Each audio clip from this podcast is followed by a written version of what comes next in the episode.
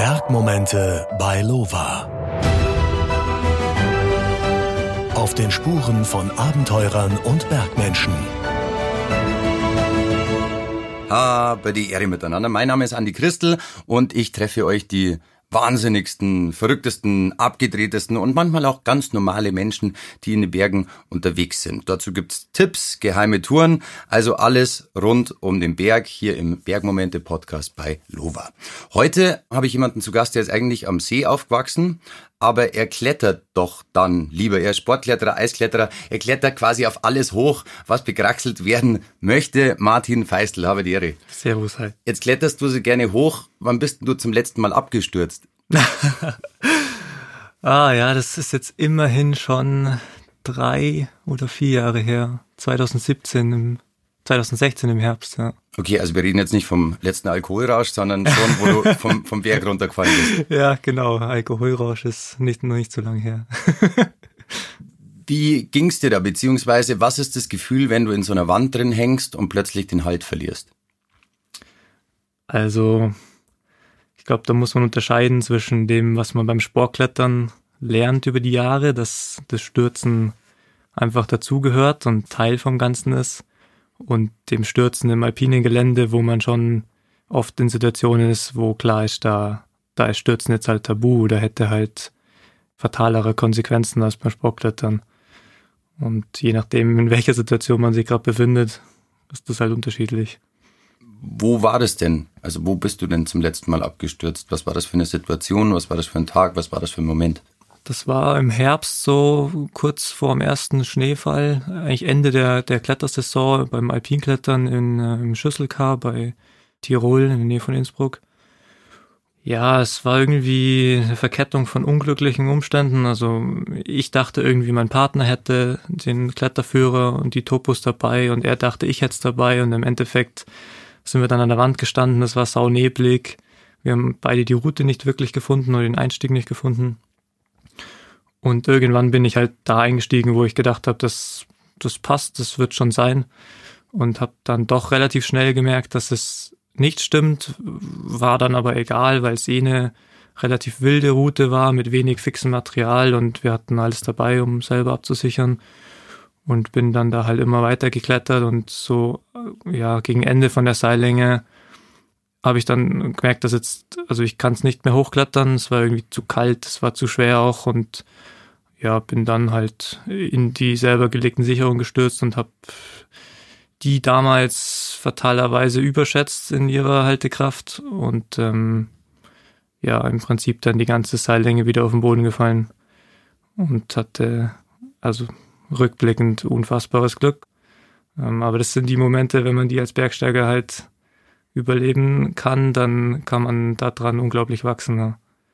Wie lange dauert es, bis man da wieder den Mut fasst, ähm, in so eine Wand zu gehen? Das war im Herbst und ich glaube, ich war im Frühjahr dann zum ersten Mal wieder klettern. Ich hatte am Anfang natürlich körperlich ganz große Einschränkungen.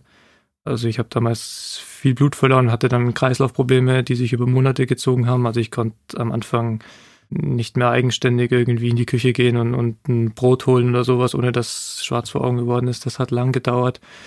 Und das Mentale war dann aber auch zum ersten Mal für mich äh, der begrenzende Faktor nach dem Unfall. Also da habe ich nach den ersten paar Mal Klettern gemerkt, ich, mh, hm, ich kletter nicht mehr befreit. Ich habe beim Klettern selber irgendwie keinen Spaß mehr. Also wenn ich irgendwie dann im Nachstieg was geklettert bin und auch nur ein paar Zentimeter Schlappseil vor mir waren, dann konnte ich mich nicht mehr wirklich bewegen, habe so, so Panik gehabt, was man eigentlich also versuchen sollte nie zu haben, mhm. sondern halt nur Angst. Aber es war wirklich äh, lähmend. Und ähm, dann habe ich einen Monat gar nicht mehr geklettert, würde ich sagen, weil ich gemerkt habe, das, das, das ist es irgendwie jetzt nicht. Und in dem Monat habe ich dann aber gemerkt, das geht ohne auch irgendwie nicht. Und dann bin ich recht ja rational mit der Angst irgendwie umgegangen und habe mich selber halt gezwungen, damit zu konfrontieren und habe dann ganz langsam in der Kletterhalle angefangen, wieder so im Top Rope irgendwie ein bisschen ins Seil zu setzen, reinzufallen, irgendwann dann im Vorstieg und habe dann nach und nach mit viel Konsequenz halt irgendwie mich wieder an das Gefühl zu fallen gewöhnt und mittlerweile ist das ganz weit weg. Also das ist nur noch die Erfahrung, die da bleibt, aber ähm, im Kopf ist das alles weit weg jetzt. Hast du da vielleicht einen Tipp äh, für jemanden, der vielleicht gerade einen Radlunfall hatte oder beim Wakeboarden war oder äh, irgendeine sportliche Verletzung davon getragen hat, der genau damit zu kämpfen hat, mit diesen Dämonen, ja. wie man da wieder rauskommt? Also meine Erfahrung hat gezeigt, dass da halt jeder Mensch extrem unterschiedlich reagiert. Für mich persönlich war die direkte Konfrontation der richtige Weg.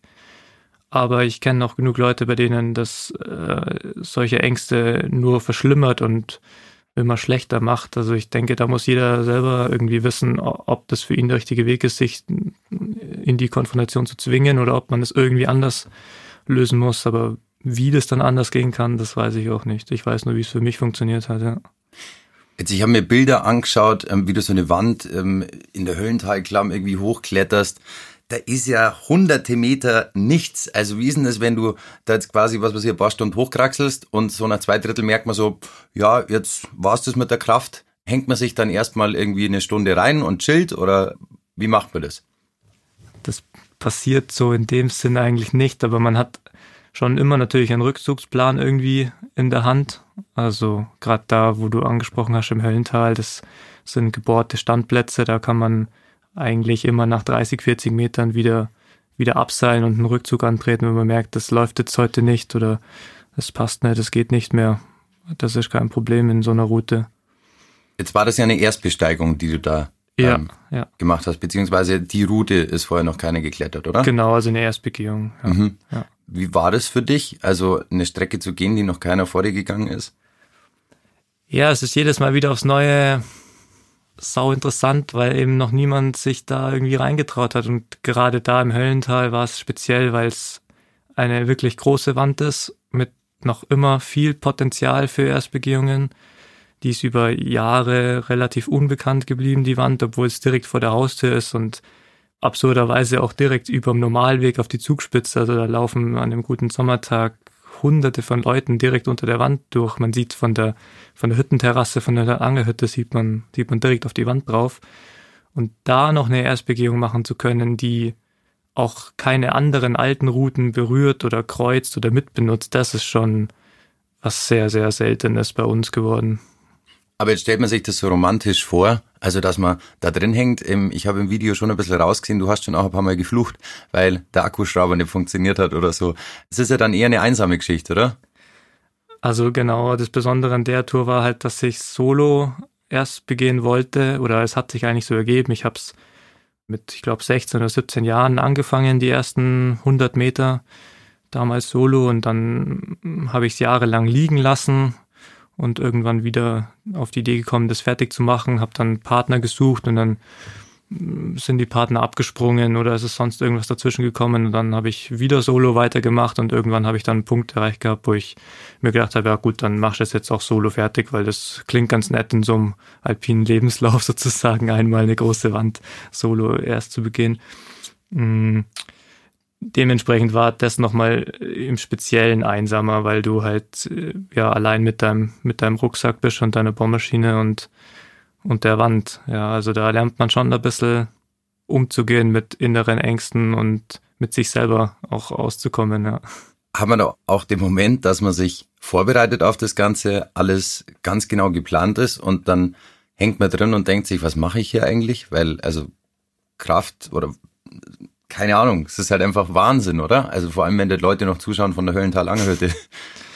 Ja, den Moment, den habe ich eigentlich selten. Also, weil ich habe mich damit abgefunden, dass ich mir die Frage gar nicht stellen muss, warum ich das mache, diesen ganzen Alpinismus. Ich glaube, ich werde nie eine Antwort finden. Es reicht zu wissen, dass ich es machen muss. Also bringt jetzt nichts, wenn ich dir die Frage stelle, warum du das Ganze genau. machst. Ich habe keine Antwort drauf. Aber anscheinend hast du dir die Frage selber schon oft gestellt. Ja. Also, wo bist du da gelandet? Hat es mit deiner Erziehung zu tun? Hat es mit deinen Eltern zu tun?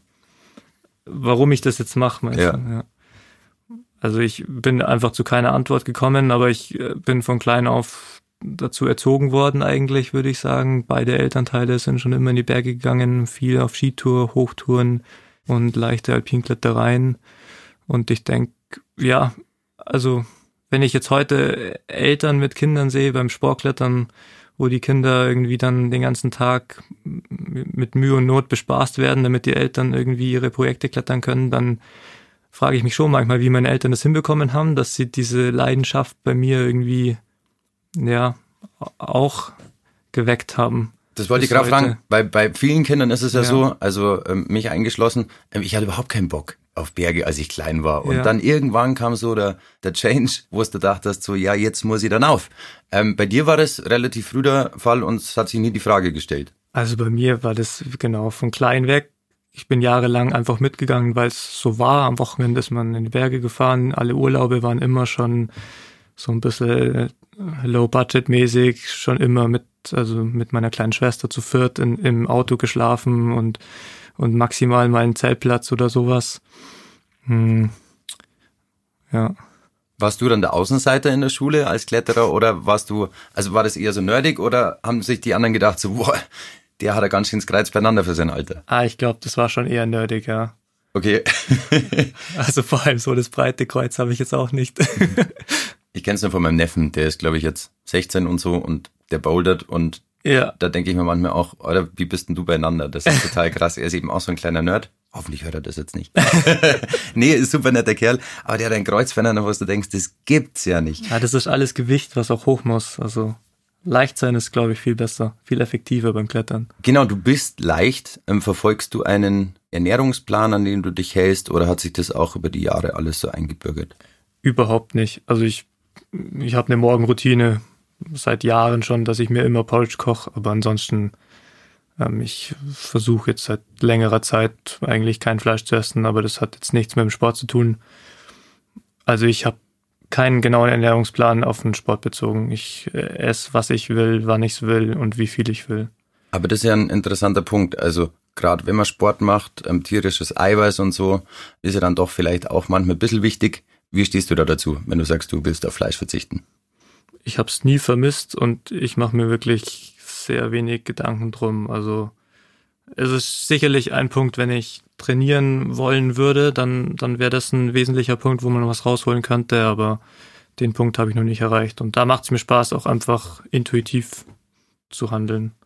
Thema Ernährung, also wenn du am Berg unterwegs bist, gibt es da die Routine, was du vorher isst, in welchen Abständen, wie viel vorher, damit nicht viel im Magen drin ist oder ähm, je nachdem, wann du Hunger bekommst? Nee, überhaupt nicht genau. Also ich esse wirklich, wann ich Hunger habe und es ist eh so, wenn man dann unterwegs ist, isst man meistens weniger, als vielleicht nötig wäre und merkt es erst dann danach, dass man jetzt schon einen leeren Magen hat. Oder oft schleppt man irgendwie alles mögliche zum Essen mit und ist dann fertig von der Tour und, und merkt, dass man gar nichts gegessen hat davon.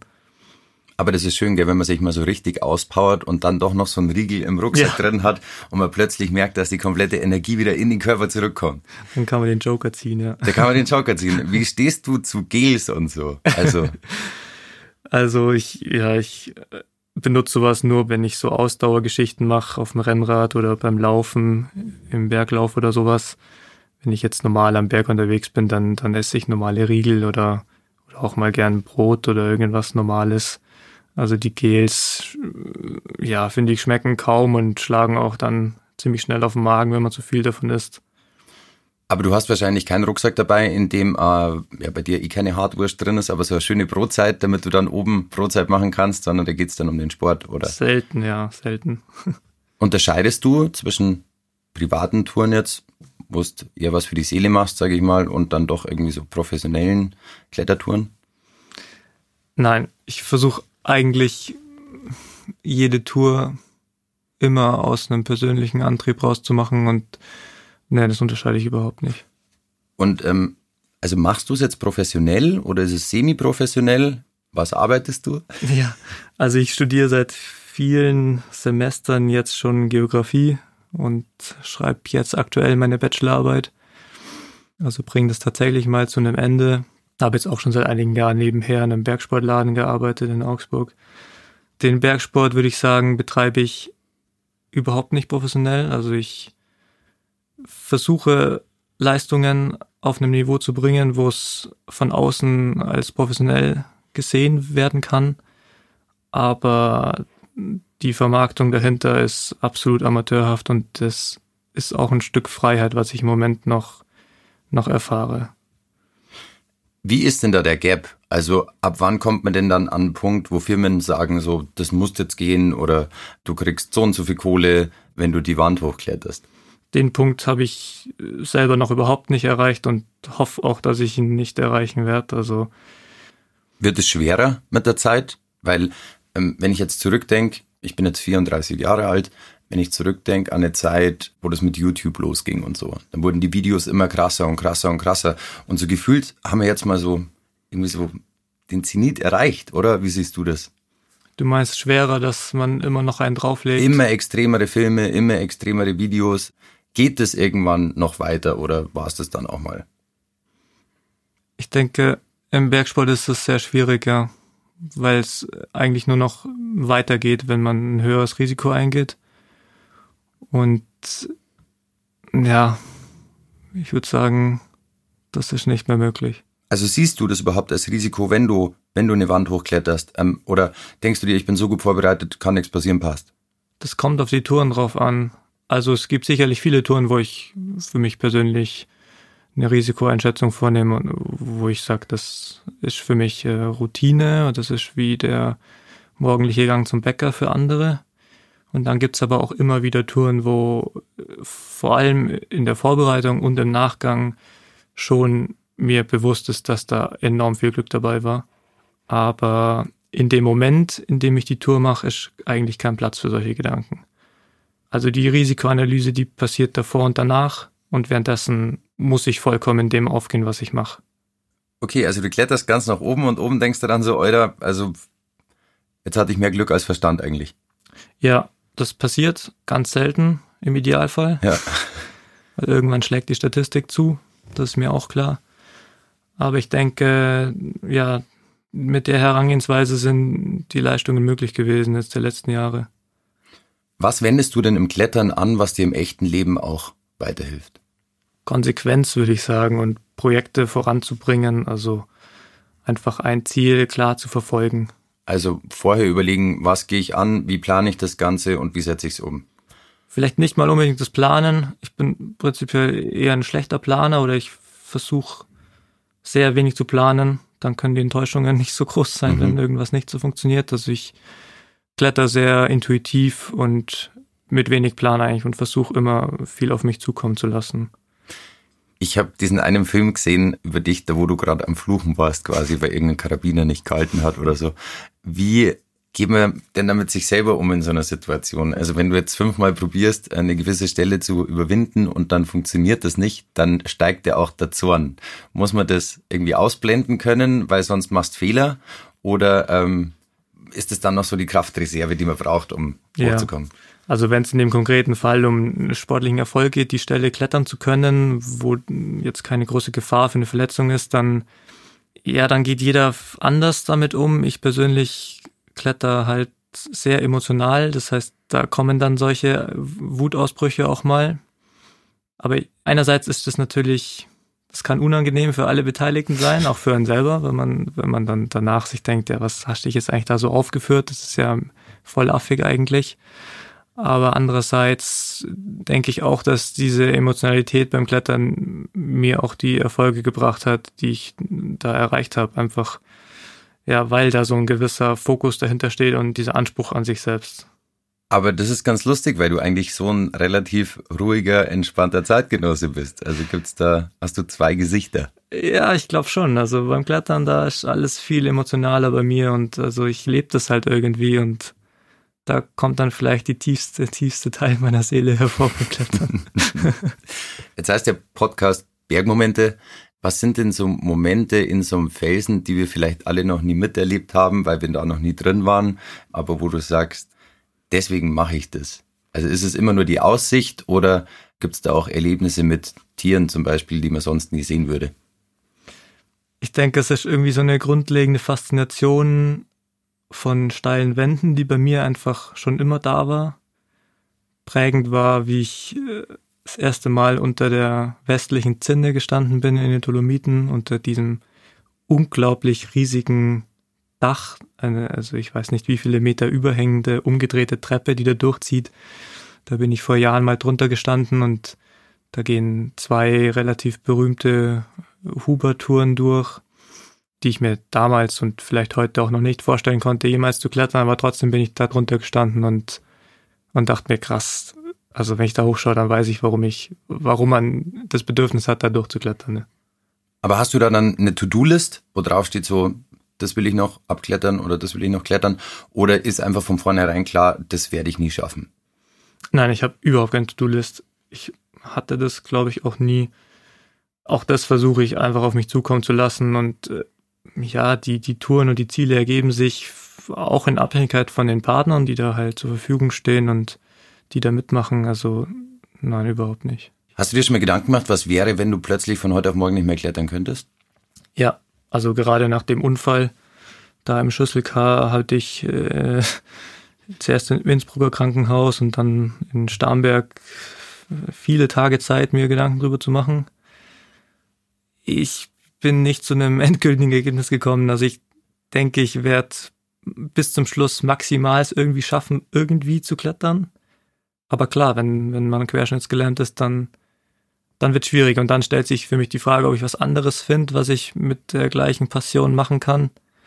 Und ich glaube, das kann ich so theoretisch nicht beantworten. Also das wird, würde sich dann zeigen.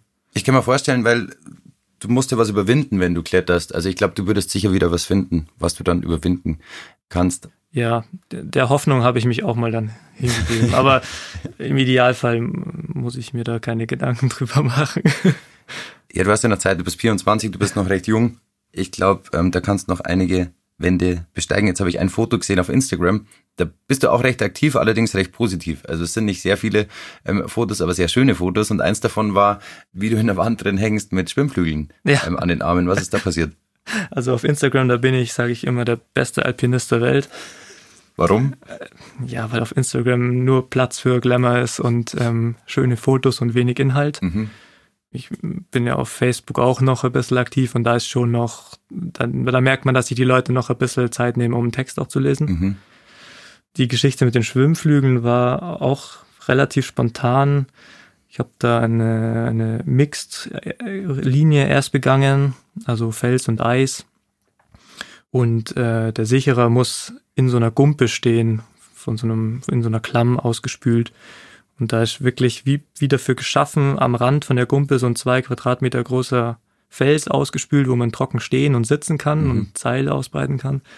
Und dadurch, dass man so von dieser Gumpe wegstartet, fanden wir es irgendwie passend, die Rote Pool Party zu nennen. Und haben dann spontan an dem Tag, als ich geklettert habe, noch Schwimmflügel gekauft und haben dann ein Foto damit gemacht, oben ohne und Schwimmflügel, ja. Okay, also du denkst da schon was dabei. Das schon, ja. Jetzt habe ich noch ein Foto von dir gefunden. Ähm wo du Kokosnusskekse isst.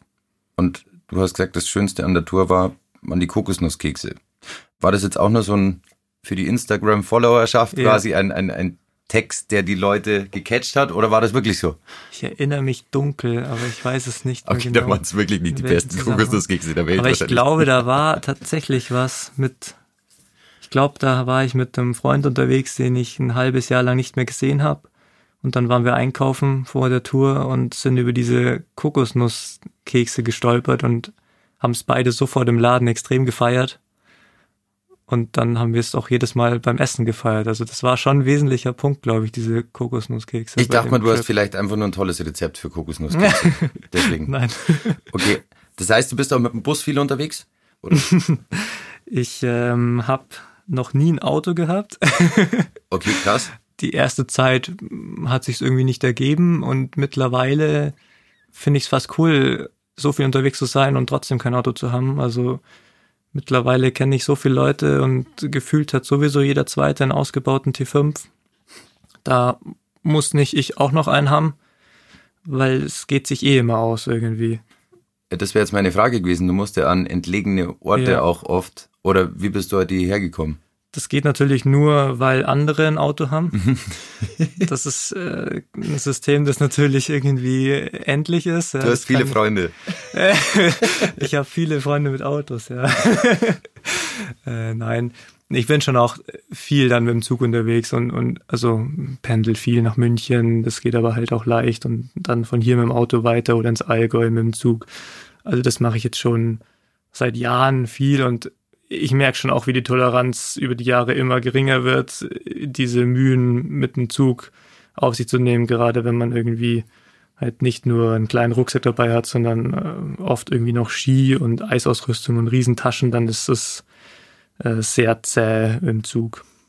Gut, bei dir jetzt schon. Ich sage jetzt mal, bei uns Autonomalbürgern würde sich eine Anreise mit dem Zug wahrscheinlich oft anbieten, weil ich meine, du sparst dir am Wochenende den Stau, ja. ähm, hast der Ruhe und wenn du vorher irgendwie eine Route rausgesucht hast, es gibt ja auch ganz nette, wo du mit dem Zug hinfahren kannst und von einer anderen Haltestelle wieder zurück zum Beispiel dann. Ja. ja. Wobei ich denke, dass das Hauptproblem schon diese letzte Meile ist mhm. im Bergsport, dass man einfach so wenige ausgewählte Ziele hat, wo man irgendwie in einer annehmbaren, vergleichbaren Zeit öffentlich äh, hinkommen kann, dass es einfach keine endgültige Lösung ist. So.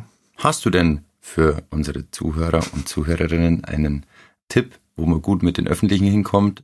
Eine Tour, die man gut gehen kann. Es muss jetzt keine steile Wand sein, sondern einfach eine Wanderung. Also ich bin ab und zu Sportklettern im Blautal bei Ulm. Mhm. Das ist im Prinzip direkt neben der Stadt. Da kann man mit dem Zug in etwa der gleichen Zeit von Augsburg von mir zu Hause hinfahren als mit dem Auto. Das mache ich schon, ja. Okay, dann hau ich auch noch einen raus. Mit der Bob nach Lengries und zum Tegernsee rüberlaufen. Ja, genau. Das ist immer super, weil da kann man dann zum Schluss noch ins Bräustübel und dann mit der Bob wieder heimfahren Richtung in die große Landeshauptstadt. Von da aus fahren dann wieder Züge überall hin. Ansonsten noch irgendwelche äh, Tipps, wo du sagst, das würde ich gern loswerden, das würde ich den Leuten gern mit auf den Weg geben? Ich denke, gerade jungen Bergsteigern fände ich es wichtig zu sagen, dass sie das machen sollen, wofür sie brennen. Das war bei mir am Anfang die ersten Jahre schon schwierig zu akzeptieren, dass ich was so Unkonventionelles mache und das irgendwie machen muss und aber nicht genau weiß, warum eigentlich und das passt nicht in die gesellschaftliche Norm von einem Reihenhaus und einem Golf und irgendwie einem Ingenieursjob bei Linde oder so. Hm, aber sich damit irgendwie abzufinden und und damit fein zu sein, dass das so ist, das war für mich wesentlich. Wo war bei dir da der Change? Also gab es da einen Moment, wo du das für dich beschlossen hast? Ich denke, das war schon der Zeitpunkt, wie ich in Expert Carter gekommen bin, wo ich gemerkt habe, okay, jetzt, jetzt bin ich da in so einem offiziellen Ding irgendwie und da kriege ich die Möglichkeit, äh, ganz viele Kontakte zu knüpfen, die das auch so machen, die auch irgendwie Bergen so, so eine hohe Bedeutung beimessen. Ja. Und ähm, würdest du sagen, du bist der Wahnsinnigste in diesem Kader oder bist du einer unter vielen Gleichgesinnten?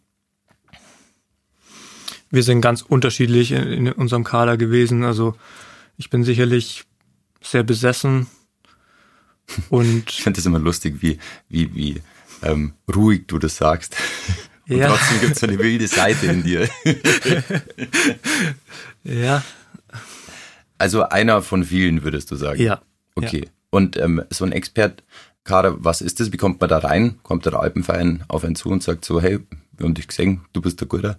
Das ist eigentlich so ein Förderprogramm für junge Alpinisten, um sie auszubilden zu, zu selbstständigen, noch besseren Alpinisten. Alle drei Jahre kann man sich mit einem Tourenbericht anmelden beim Alpenverein und dann wird da schon mal aussortiert und von den Leuten, die sich da bewerben, können dann so 15 bis 20 ungefähr an einem Sichtungscamp teilnehmen, wo man dann eine Woche mit Bergführern gemeinsam unterwegs ist in Kleingruppen und die schauen dann halt, wie man sich so verhält in den verschiedenen alpinen Disziplinen und daraus wird dann halt ein sechsköpfiges Team gebildet. Mhm. Und über die ganze Kaderlaufzeit finden dann verschiedene Maßnahmen statt unter den verschiedenen Disziplinen, also Eisklettern, Alpinklettern, Lawinenkunde, so Geschichten. Und den Abschluss bildet dann eine gemeinsam geplante Expedition. Aber du hast es gerade auch nochmal Eisklettern gesagt. Ich habe da Bilder gesehen, wie du in so einem eingefrorenen Wasserfall an so Rieseneiszapfen dort hängst. Also hat man da nicht einmal den Gedanken so, fuck, wenn der jetzt abbricht, dann ja. war's das. Ja, hat man gerade am Anfang, irgendwann verschwinden die Gedanken so ein bisschen, aber halt auch mit der Erfahrung. Ich weiß, ich habe, wie ich damit angefangen habe, relativ viel Bohrhaken gesicherte Felsrouten gemacht, wo man im Fels gesichert ist und dann an den Eiszapfen wechselt. Das heißt, wenn der Zapfen dann abbrechen würde, würde er unter einem wegfallen und man ist selber im Fels gesichert und es würde überhaupt nichts passieren. Und da habe ich viel Erfahrung gesammelt und Eisklettern ist, würde ich sagen, eine Disziplin, die ganz viel auf Gefühl und wenig Wissenschaftlichkeit beruht. Also da geht es einfach darum, Erfahrung zu sammeln, zu spüren, wie muss das Eis sich anfühlen, wie muss das Eisgerät sich anfühlen, wie äh, ja, wie muss es sich anhören. Und auf der Basis von diesen ganzen Erfahrungen ja, basiert meine Eiskletterei. Also du verschmilzt ja quasi mit der Natur, wenn du Eis kletterst oder wenn du im Felsen hängst. Ist man dann vielleicht sogar süchtig nach diesem Gefühl irgendwann? So diese, ja. diese Kontrollabgabe, so dieses nicht genau zu wissen, haut das jetzt hin oder weißt du eigentlich immer, dass es hinhaut? Ich würde voll sagen, dass das äh, eine Sucht ist bei mir. Aber wenn ich wüsste, dass es hinhaut, dann würde ein wesentlicher Reiz verloren gehen. Also es ist schon wesentlich für mich, immer wieder Routen anzugehen, wo eine große Ungewissheit drüber schwebt, ob es möglich ist, ob ich es kann. Und die Genugtuung ist dann halt umso größer, wenn es wirklich klappt. Wenn ich von vornherein weiß, dass ich das klettern kann, dann verliert es für mich völlig den Reiz. Und das ist vielleicht auch der Grund, wieso ich immer weiter, immer weiter im Moment versuche. Also du würdest zugeben, dass du süchtig bist nach diesem Gefühl. Ja. Schon. Und du glaubst aber auch nicht, dass es irgendwann ungesund sein kann, sondern es gibt auch gute Süchte. Naja, Sport in so einem, auf so einem Niveau ist, glaube ich, prinzipiell schon mal eher ungesund. Also, ich meine, man verlangt seinem Körper da extrem viel ab und durch jetzt auch meine, meine Unfallgeschichten merke ich da schon, schon viele negative Konsequenzen auch, aber dafür geht's mir mental halt wunderbar mit der Sucht. Also, aber das ist wahrscheinlich bei jeder so. Da wären wir wieder bei der Frage von vorher, warum du das Ganze machst, kann man einfach immer noch nicht ich beantworten. Ich weiß es nicht. Schönes Schlusswort. Martin, vielen lieben Dank. Einer der besten Kletterer, die wir in Deutschland haben. Martin Feistel, komm gut nach Hause mit den Öffentlichen oder wirst du abgeholt? Ich werde abgeholt. Von so. der Freundin mit einem Auto. Danke für deine Zeit, aber die Ehre und ihr bleibt gesund. Danke, ciao. Bergmomente bei Lova. Auf den Spuren von Abenteurern und Bergmenschen.